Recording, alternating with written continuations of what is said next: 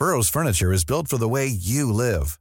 From ensuring easy assembly and disassembly to honoring highly requested new colors for their award-winning seating, they always have their customers in mind. Their modular seating is made out of durable materials to last and grow with you. And with Burrow, you always get fast, free shipping. Get up to 60% off during Burrow's Memorial Day sale at burrow.com slash ACAST. That's burrow.com slash ACAST.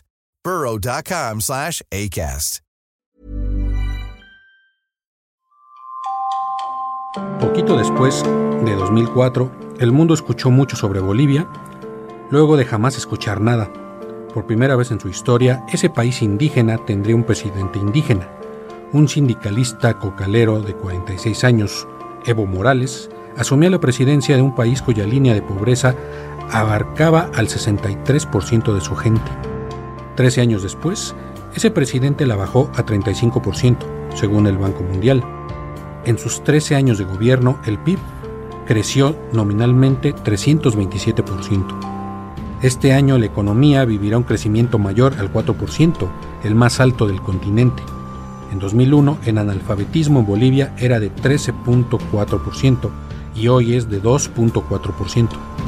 Durante su presidencia, la esperanza de vida subió de 65.3 a 70.9 años y la inflación pasó de 4.91% en 2005 a 1.51% en 2008 del lamento boliviano al milagro boliviano. Natural que esa nación, sometida por la miseria desde su fundación hace dos siglos, lo eligiera presidente tres veces. Ante la incontrovertible prosperidad, la sociedad impulsó vía las urnas su permanencia. La reelección era legal y la gente dijo, Evo otra vez. Cierto, debió irse con gloria y no intentar un cuarto periodo, ahora retorciendo la ley y luego de una votación que dejó muchísimas dudas. Un nuevo triunfo más. Ganamos una vez más. Cuatro elecciones consecutivas ganamos en Bolivia. No podemos aceptar que se trate de manipular un resultado que obviamente nos lleva a segunda vuelta, que debe realizarse de todas maneras.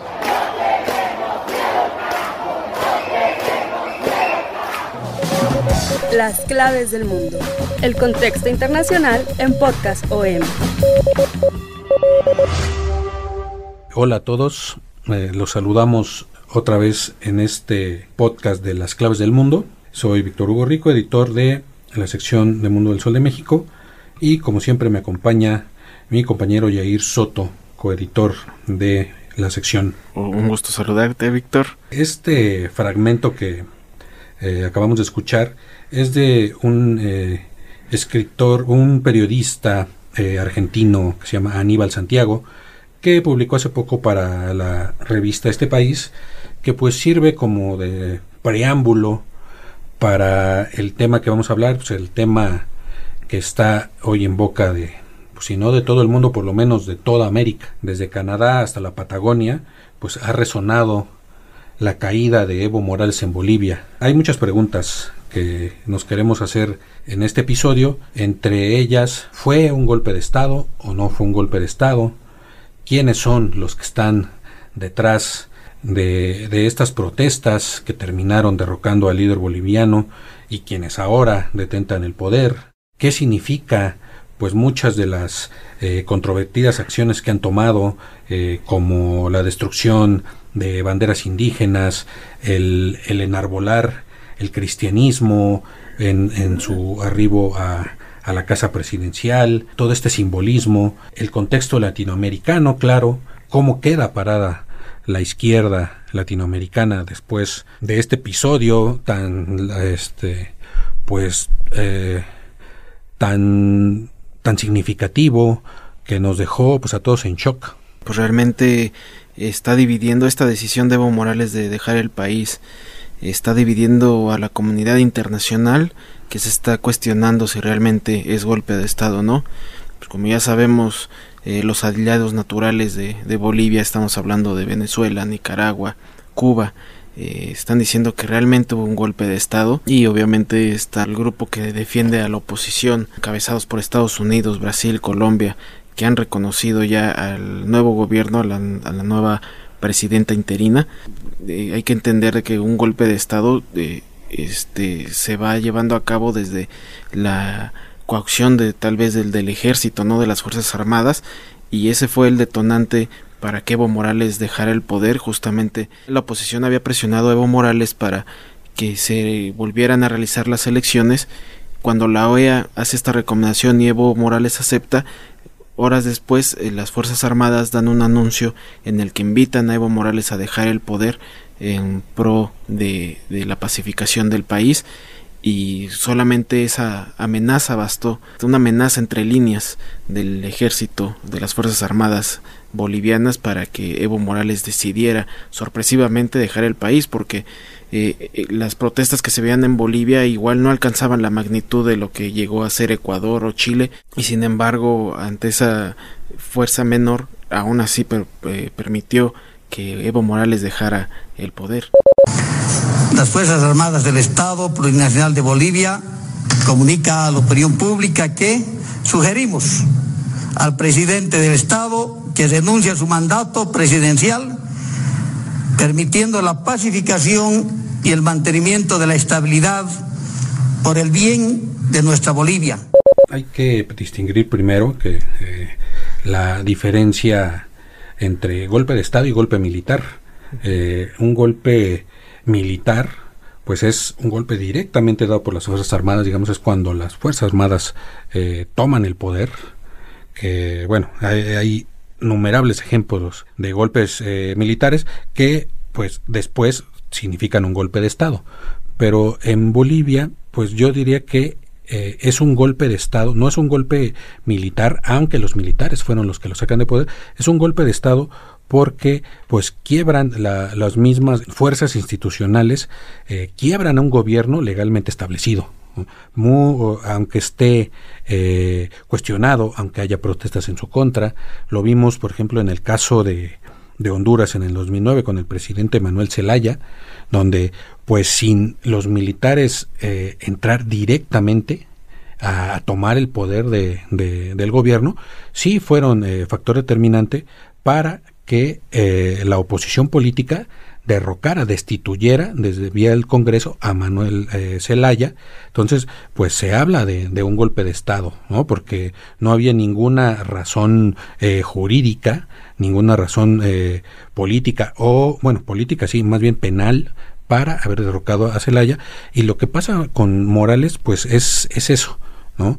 Eh, hay fuertes denuncias de que había eh, un fraude electoral, ya se venía eh, dando esta eh, con Evo Morales desde que eh, el referéndum que realizó para ver si se postulaba un cuarto mandato lo pierde, pero luego con la ayuda de la Corte Constitucional logra que volverse a postular. Eso, pues a la larga, lo vamos a ver al final, pues digamos que es uno de los pues, pecados de Evo Morales, pero pues lo que vimos en estos últimos días tan convulsos, pues es claramente un golpe de Estado. Ya lo dices bien, una coacción desde el poder eh, militar y desde la y desde el poder este de seguridad, porque la policía fue la primera que se le volteó. Entonces, eh, ¿qué es lo que sostiene a un gobierno? Eh, desde ese punto de vista, el legítimo uso de la fuerza, ya hablamos de, en materia de teoría política, pues el, legítimo uso de la fuerza es lo que mantiene a un Estado eh, entre otras cosas, en el poder, cuando le quitas ese legítimo uso de la fuerza, cuando su poder de seguridad prácticamente se queda eh, eh, desnudo.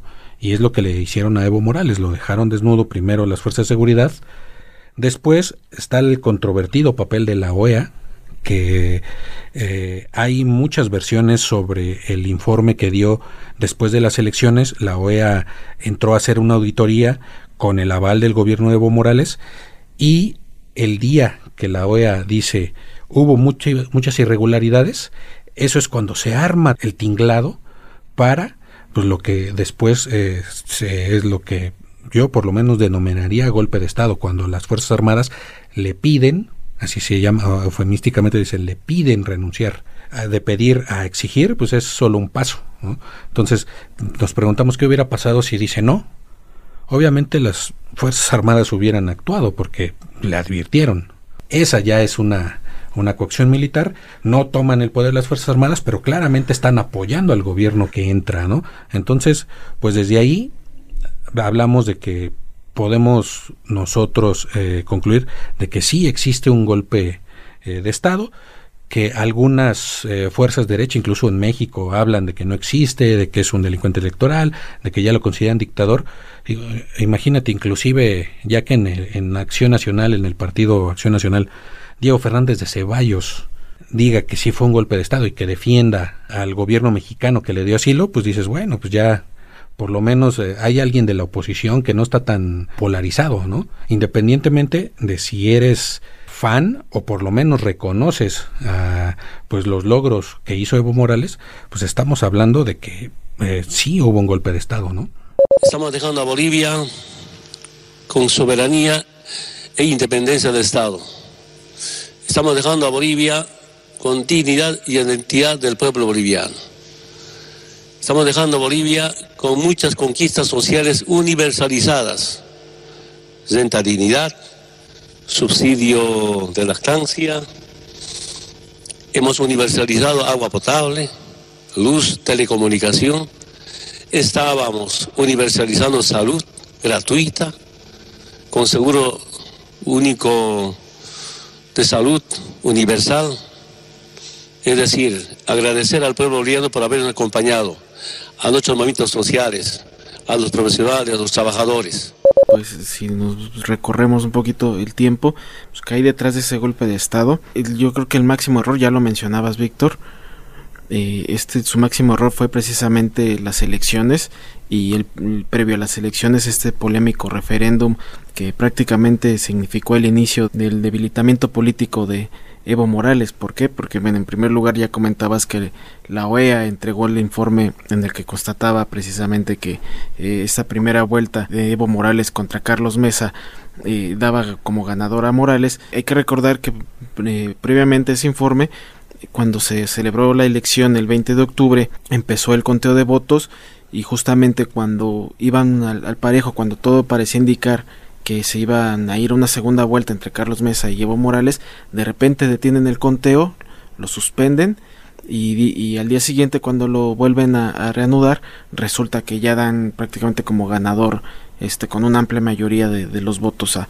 Evo Morales. Entonces es cuando entra ahí la OEA y eh, basado en ese punto y otras más como la falsificación de datos como la manipulación del, del sistema de conteo de votos y las fallas de vigilancia en las urnas cuando eh, la OEA determina que realmente estas irregularidades sí se llevaron a cabo en Bolivia. Manuel González, jefe de la misión de observación electoral de los Estados Americanos. El tribunal presentó datos con un cambio inexplicable de tendencia que modifica drásticamente el destino de la elección y genera pérdida de confianza en el proceso electoral.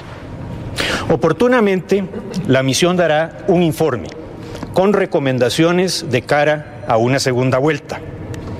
Instamos a la autoridad electoral a que defienda decididamente la voluntad de la ciudadanía boliviana. Y sobre todo eh, esta decisión de, de, querer gobernar, de querer un cuarto mandato de Evo Morales, pues fue lo que lo catapultó porque realmente ha tenido muy buenos logros. Eh, yo creo que dentro de este eje bolivariano que, que encabeza Cuba, Venezuela y, Bolivia, pues Bolivia es el único que ha dado buenos números, ha dado números positivos y, durante todos estos 14 eh, años que estuvo Morales en el poder, prácticamente no hubo grandes protestas, o sea, sí hubo movilizaciones menores, pero nunca generaron una crisis social o económica. Entonces, eh, sí es de destacar que Bolivia sacó buenos números, como ya escuchaban en la introducción de este podcast, que realmente puso a Bolivia entre los mejores países en Latinoamérica y no lo dice eh, la población, lo dijo el Banco Mundial, lo dijo el Fondo Monetario Internacional, que le dio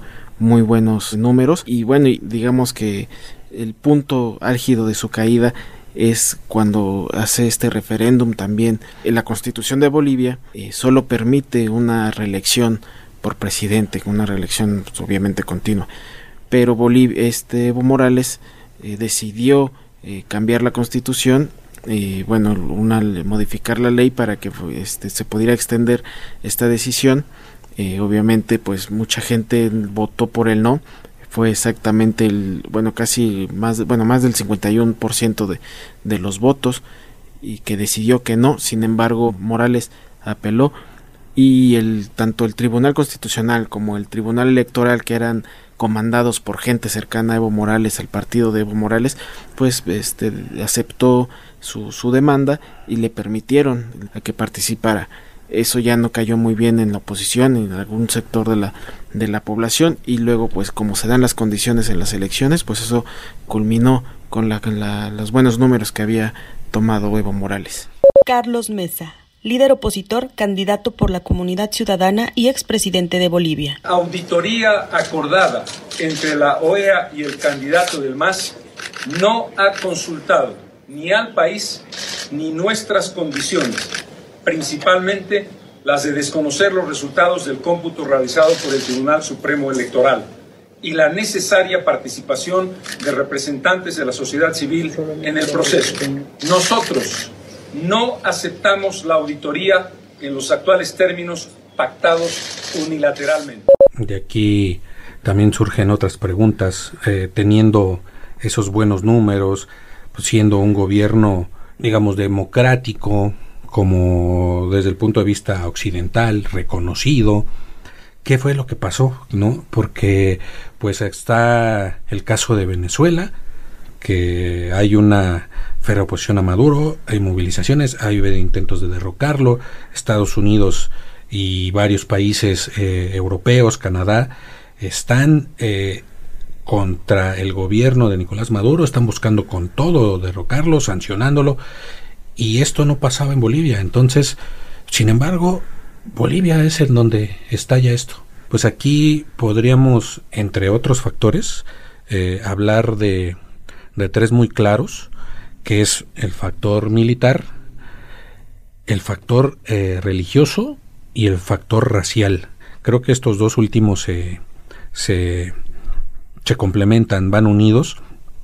Eh, el factor militar es importante porque eh, Evo Morales pues no tenía el control de las Fuerzas Armadas. Había que, eso es lo que mantiene a Maduro en el poder en Venezuela, las, el control que tiene de las Fuerzas Armadas y la connivencia que tiene con las Fuerzas Armadas. Las Fuerzas Armadas, los principales generales, pues están totalmente metidos en el aparato de gobierno, tienen a su cargo empresas paraestatales, entonces pues tienen la lealtad, la lealtad pues basada en la corrupción, eh, pues en el dinero, ¿no? En, en, que están ellos eh, a cargo pues de, de donde sale, sale el dinero. Eh, Evo Morales no, Evo Morales confiaba en él, confiaba en su, en su carisma, confiaba en sus logros, si bien tenía buenas relaciones con el ejército, nunca los eh, metió al, al, aparato de gobierno a esa magnitud. Siempre creo que hubo una distancia entre el gobierno laico, el gobierno civil y las Fuerzas Armadas. No había una este, imbricación como lo hay en Venezuela. Creo que eso es un factor primordial, ¿no? Y, y cuando surge esta oposición, pues digamos que ultraconservadora en Bolivia, pues eh, las Fuerzas Armadas pues terminan decantándose por ellos, ¿no? Porque no tenían nada que los atara a, a Evo Morales realmente, ¿no? Sí, realmente esta oposición también hay que hacer mención de que los nuevos líderes, la nueva presidenta interina, viene de un partido que realmente no tuvo ningún poder dentro de las últimas elecciones. Tenemos en cuenta que el principal opositor a un principio fue Carlos Mesa, que eh, hasta se preveía la segunda vuelta con Carlos Mesa, el expresidente también Carlos Mesa, y ya después empezó a aparecer Luis Fernando Camacho, que fue el primero que exigió la renuncia de Evo, y bueno, y ahora la nueva presidenta junto con todo su gabinete y luego que nombró a su gabinete eh, el miércoles 13 de noviembre, eh, esta gente, tanto ella como su nuevo gabinete, eh, venían de un partido que no figuró para nada en las elecciones. Entonces aprovecharon muy bien este para escalar y, tomar ahorita el control del poder, porque es una minoría. Tú me comentabas hace rato, Víctor, que esta gente, estos partidos son una minoría que no, no representaban prácticamente un gran poder en Bolivia.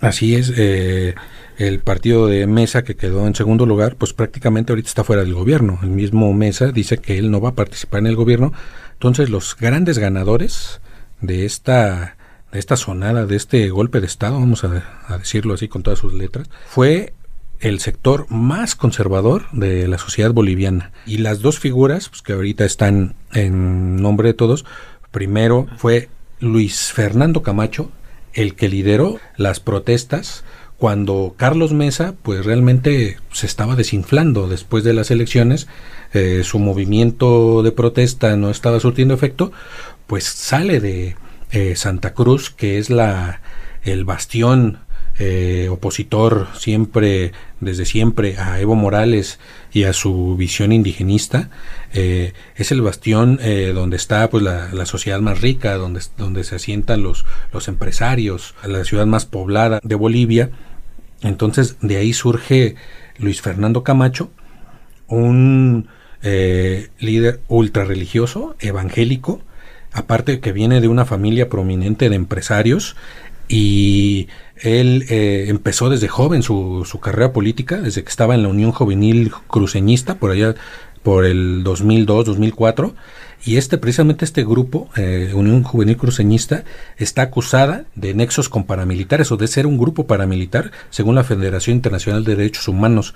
Eh, este fue un informe del 2008-2009, donde mencionaban que el grupo de, de Camacho, del que él fue líder, era un grupo paramilitar. Entonces, pues ya vemos un poco como que las filiaciones de estos grupos, pues ultraconservadores. Y después, pues surge la figura de Janine Añez, que es eh, pues, la que termina eh, siendo eh, presidenta interina autoproclamada de, Bolivia, porque hay que decirlo que se autoproclamó presidente en un congreso sin quórum, entonces eso pues está, está prohibido por la constitución, pues eso no les importó y ahora ya la declaran presidenta. Y también viene de esta región, de una región muy conservadora y qué es lo primero que hacen al llegar al, al Palacio de Gobierno, esgrimir la Biblia, decir, Cristo ha entrado a la casa del quemado, que era la, la antigua casa de gobierno de Bolivia, que Evo Morales unos años antes la había dejado, él construyó la que a un lado precisamente la casa del pueblo se salió de la casa del quemado porque decía que representaba el pasado colonial, el pasado español, el pasado antiindigenista, el pasado genocida de Bolivia.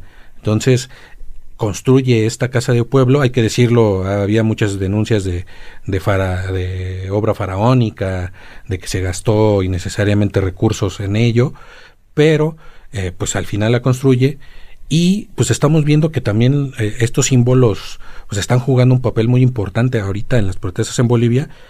Antes de Evo Morales, los presidentes juraban en la Biblia, siempre estaba la, la religión por delante de, de todo, Evo Morales llega y termina con esa práctica, después proponen la, la constitución que se crea en la nueva constitución que se crea en el 2009, donde surge la República Plurinacional de Bolivia, significa pues que ya estaban integradas todas las, eh, pues, todas las naciones, la nación indígena, los mestizos, era como una especie de integración del país y uno de los símbolos que se crearon desde hace mucho tiempo, desde los años 40, que, ya existían, que era esta bandera de Huipala, es una bandera de, siete colores que representan pues, a todos los grupos indígenas de, Bolivia, una bandera que se convirtió en parte de los símbolos patrios, como un símbolo de integración de los indígenas a la sociedad boliviana, que era algo pues que no existía antes de, de la llegada al poder de Evo Morales.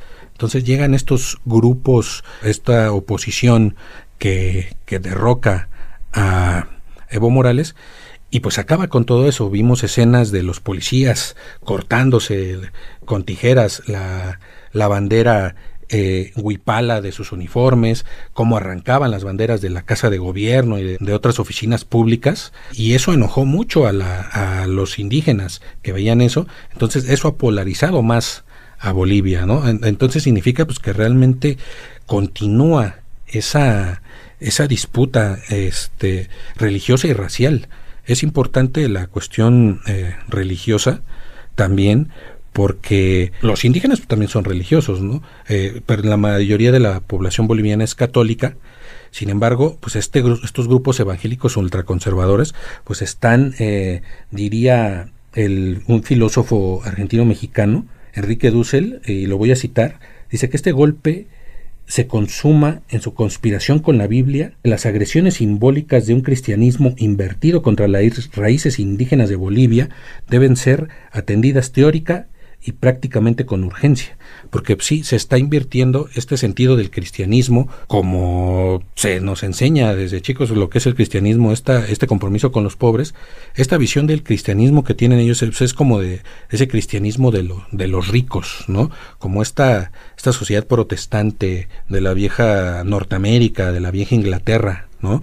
Entonces eh, hay esas dos figuras encontradas del, cristianismo y precisamente se simboliza en, en la Biblia que traía la presidenta autoproclamada de los cuatro evangelios, una Biblia estilo de, de, Constantinopla, de esta vieja rama del cristianismo de la Europa bizantina, donde no, no está el Cristo crucificado, esa imagen no la usan. Estas connotaciones, estos simbolismos, pues, implican mucho, ¿no? El mismo Camacho cómo pone su Biblia encima de la bandera boliviana cuando entra al Palacio de Gobierno y se hinca a orar, ¿no? Y lo que dicen, la Biblia y Cristo han entrado otra vez al Palacio del Quemado.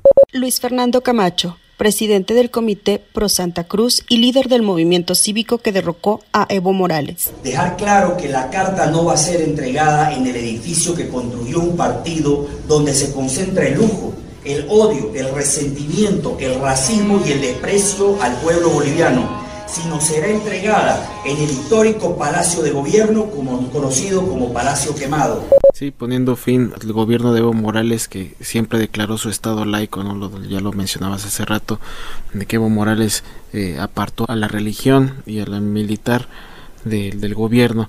Y bueno, a mí me gustaría agregar en cuestión de, las banderas, de este, eh, ahora que eh, la oposición se está haciendo de lado esa bandera de del Huipala, de esta bandera indígena, y poco a poco empiezan a tomar en su lugar eh, estas banderas que ellos denominan banderas del oriente que está interpretada con una flor del patuju y estas banderas pues ya representan a dos de los principales barrios opositores estos barrios ricos que es precisamente como mencionabas el barrio de Santa Cruz y de Beni que es donde son procedentes la, la mayoría de estos eh, grupos opositores, entre ellos pues la, la este, presidenta interina Añez, que es eh, oriunda de Beni, este también localidad de ultraderecha de Bolivia.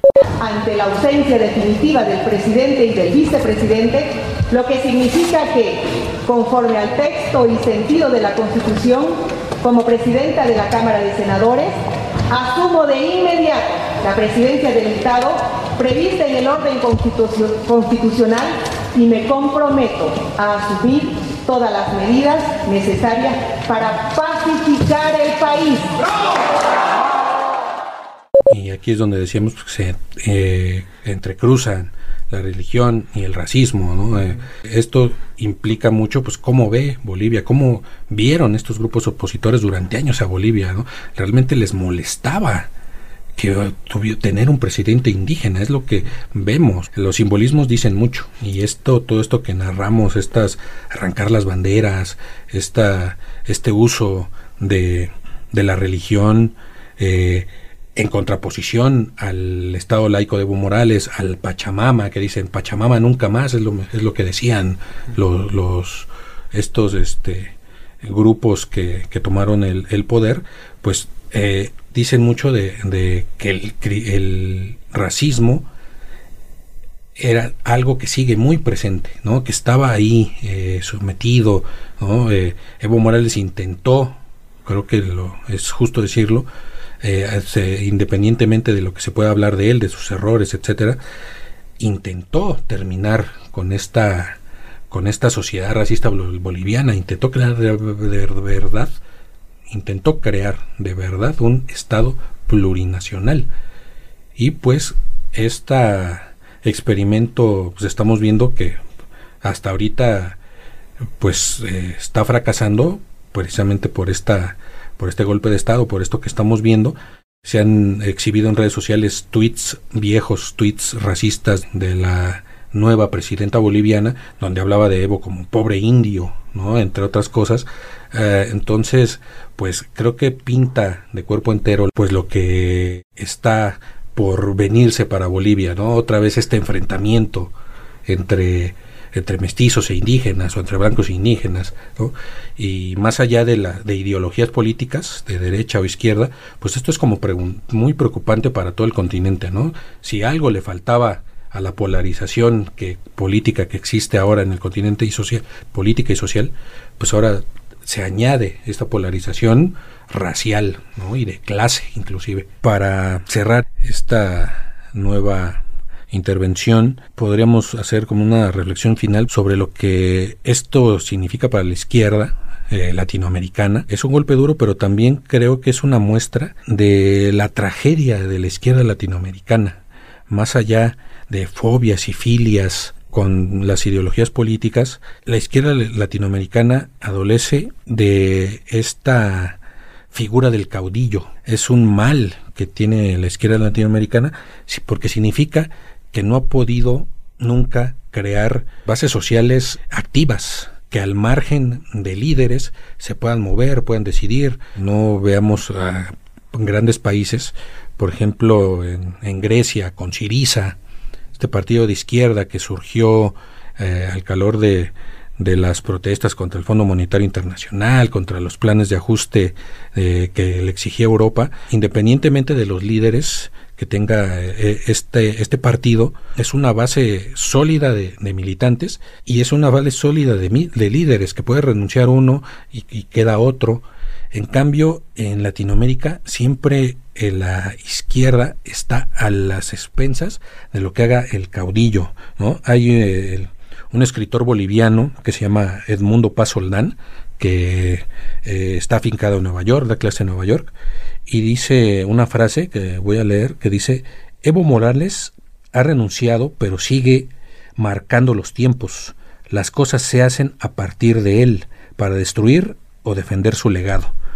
Entonces te das cuenta de que lo que quiere decir el mundo Pasoldán, pues es de que Evo es inevitable.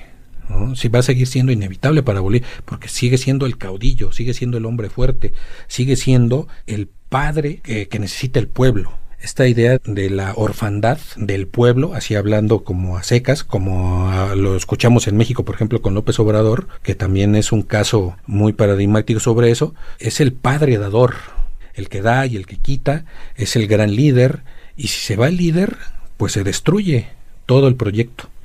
Entonces, ¿qué pasa si Evo Morales no está? Se queda en nada todo lo que lo que se ha construido, ¿no? Entonces esa es la tragedia de, de la izquierda latinoamericana, ¿no? Que siempre tengamos que depender de del caudillo y no pues de una base sólida ciudadana o una base sólida de este social que vaya más allá de, lo, de los hombres, que si bien se necesitan líderes, creo que siempre se han necesitado líderes en todos los movimientos sociales, no podemos dejar de lado cuando no hay un gran líder, pues la, la base se, se nulifica, no actúa. Y eso es pues lo que estamos viendo ahorita con Evo Morales, y esa es la, la gran tragedia de Bolivia ahorita, y, y creo que es el espejo latinoamericano. Así es, Vic, y pues bueno, esperemos que en esta transmisión esté un poco más claro lo que está pasando ahí en Bolivia.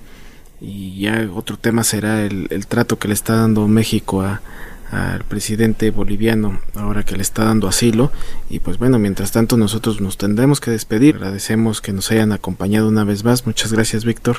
Gracias. Nos estamos escuchando la próxima semana y ya saben dónde encontrarnos por todos estos medios de podcast como Spotify, por Google Podcast, Apple Podcast. Búscanos como las claves del mundo. Ahí pueden escuchar nuestros más de 20 podcasts sobre eh, la política internacional. Les van a gustar. Muchas gracias. If you're looking for plump lips that last, you need to know about Juvederm lip fillers. With Juvederm Volbella XC and Juvederm Ultra XC, your lip look, whether it's subtle or bold, can last up to one full year with optimal treatment and no additional maintenance. Find a licensed specialist and see if it's right for you at juvederm.com today. That's J U V E D E R M.com. Add fullness to lips in adults over 21 with Juvederm Volbella XC or Juvederm Ultra XC. Do not use if you have severe allergies or a history of severe allergic reactions, or if you're you're allergic to lidocaine or the proteins used in Juvederm. Tell your doctor if you have a history of scarring or taking medicines that decrease the body's immune response or that can prolong bleeding. Common side effects include injection site redness, swelling, pain, tenderness, firmness, lumps, bumps, bruising, discoloration, or itching. As with all fillers, there's a rare risk of unintentional injection into a blood vessel, which can cause vision abnormalities, blindness, stroke, temporary scabs, or scarring. For full important safety information, visit juvederm.com.